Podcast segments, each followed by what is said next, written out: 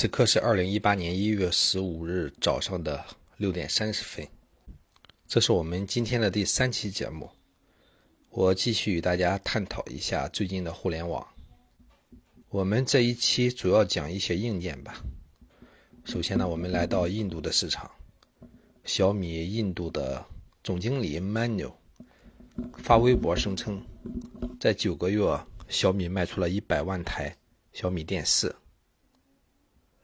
平均每秒可以卖二点五台电视，销量从零到五十万用了六个月，从五十万到一百万只用了三个月。目前呢，小米已经是印度第一的智能电视品牌和第一的线上电视品牌。我在想的话，如果小米空调到了印度，是否可以卖得更好呢？毕竟印度那儿太热了。恭喜小米！当很多人的眼光还放在这个国内窝里斗的时候，小米全球战略已经开始越发的表现出强劲的力量。虽然在某些产品的设计上，小米可能用心不足，但是在整体性价比这个牌的这个出这个出招上，哈，真的是玩的游刃有余。祝贺小米！就在昨天的小米的微博官方宣布，哈，将会在十月六号的十一月六号的十四点，小米的双十一新品发布会推出四款不同的笔记本电脑新品，其中有两款分别是小米笔记本十三点三英寸 R 三版和十五点六寸的 R 三版，号称更加的轻薄强劲，随时随地可以被委以重任。秋孔真的是非常期待小米笔记本啊！虽然我的这个小米笔记本 Pro 因为这个，呃，应该是它的主板或者说盘的问题哈，表现并不理想。现在呢也在小米之家维修着，但我依然支持小米。如果性价比比较高的话，我可能会再买一台。在十一月一号的时候，海信呢在济南香格里拉酒店发布了三款。全新的手机产品，分别是海信双屏手机 A 六、海信金刚四以及海信金刚四 Pro。这个 A 六呢是双屏手机啊，设计的非常惊艳。这个在硬件和外观方面，较之以前的产品都有了较大的升级。使用的 AMOLED 加水墨夜光全面屏的设计，它也成为了全国。我们国内第一款十八比九分辨率并且支持水墨屏的手机，秋孔真的不知道哈，海信原来还在坚持，而且还是动力十足的，加油！希望海信这种企业能够主打一下性价比品牌，然后做好这个宣传工作，说不定还能回到这种巅峰的行列，或者说进入巅峰的行列。毕竟通过房地产积攒了很多的财富。而这些财富呢，可以让整个公司继续延续下去。如果说想通过手机只赚钱，很有可能这个品牌就会衰亡。所以说，还是希望海信有一些比较牛气的领导，能够做出来一些比较霸气的决断。当然，像海信手机的发布会是在我们济南香格里拉酒店的啊。我觉得像我们本地甚至山东省的一些科技品牌，呃，如果说这个有发布会或相应的这些东西啊，甚至一些大型的科技类的会议，都可以邀请秋孔去参加。秋孔呢，还是可以在这个闲暇之中，这个排出来一点点时间，这个跟随你们一起见证科技的光辉的。这个就在昨天的京东的这个产品的这个发布的数据上，我们看到小米八。这个因为降价到一六两千一百九十九哈，这个依然这个排在的排在首位，销售是最多的，这也说明性价比是一个金字招牌。这个虽然华为哈，这个在技术感上更强，但是在价格上讲，可以让很多这种人哈，呃，放弃了购买。小米在这方面这个显得是会更加的良心哈，而小米八呢，这个也。几乎可以被称为降价最快的旗舰手机了。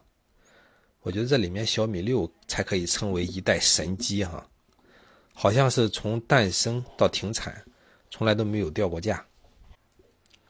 在一八年的十一月二号，苹果发布了新款的 iPad Pro、MacBook Air 和 Mac Mini。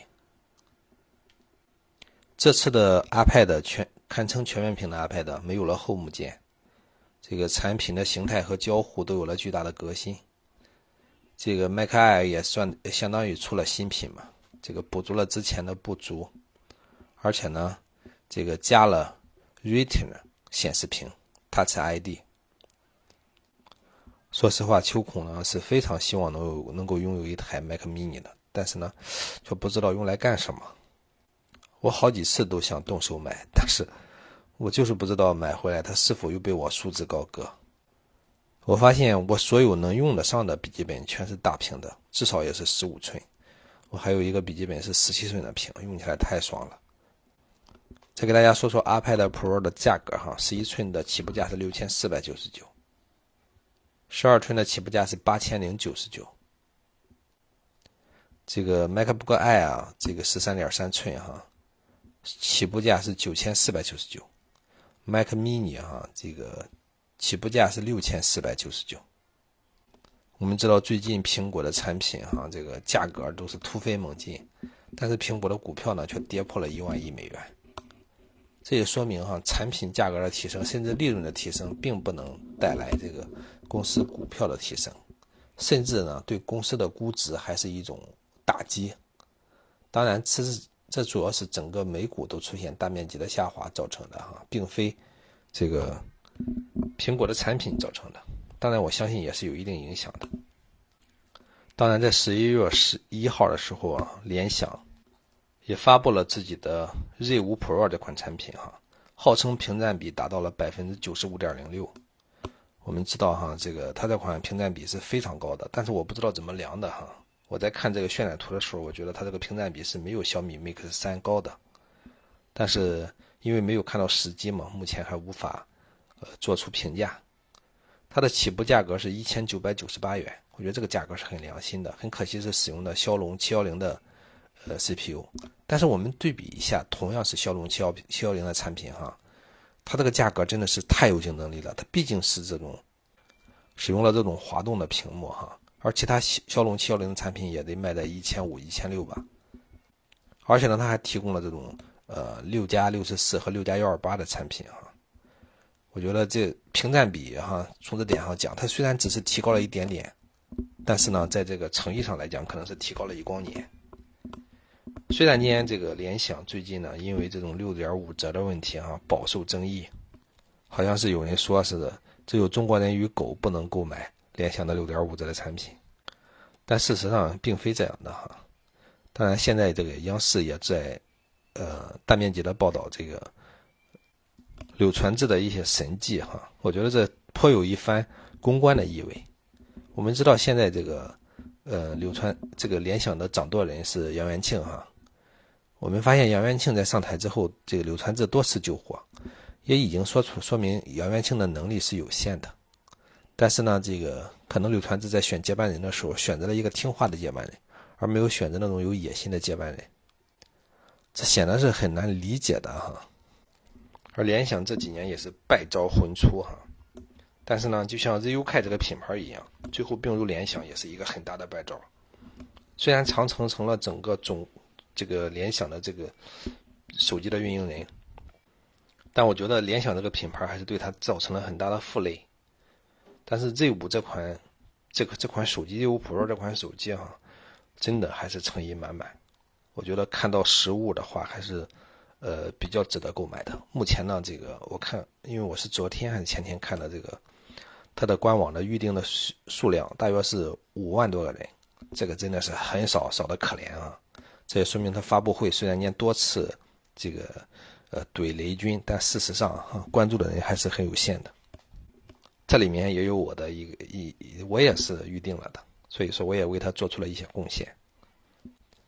呃，虽然大家都说它是美的良心企业。但我觉得这款产品，这个 Z 五 Pro 还是一个中国良心产品的。这款产品拿到美国去卖的话，估计三千美元以上吧，呃，三千元以上吧。当然，我们不知道啊这款手机到底有没有可能在美国上市。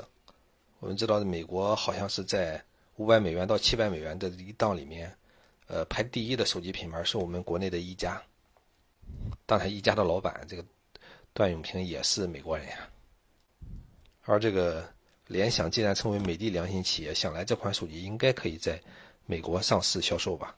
如果销售的话，也不知道成绩几何。同样在十一月一号，智米还上线了一款电电暖器智能版。据说这款电暖器，这个我看了看报道，我感觉很心动，想买一台。因为家里有暖气，买了也没有什么用。这个而且众筹版的价格是三千三百九十九元，这个现在应该在小米优品上有售。呃，当然很有可能就是市面上的那种电暖器。它的特别之处就是可以通过手机控制嘛。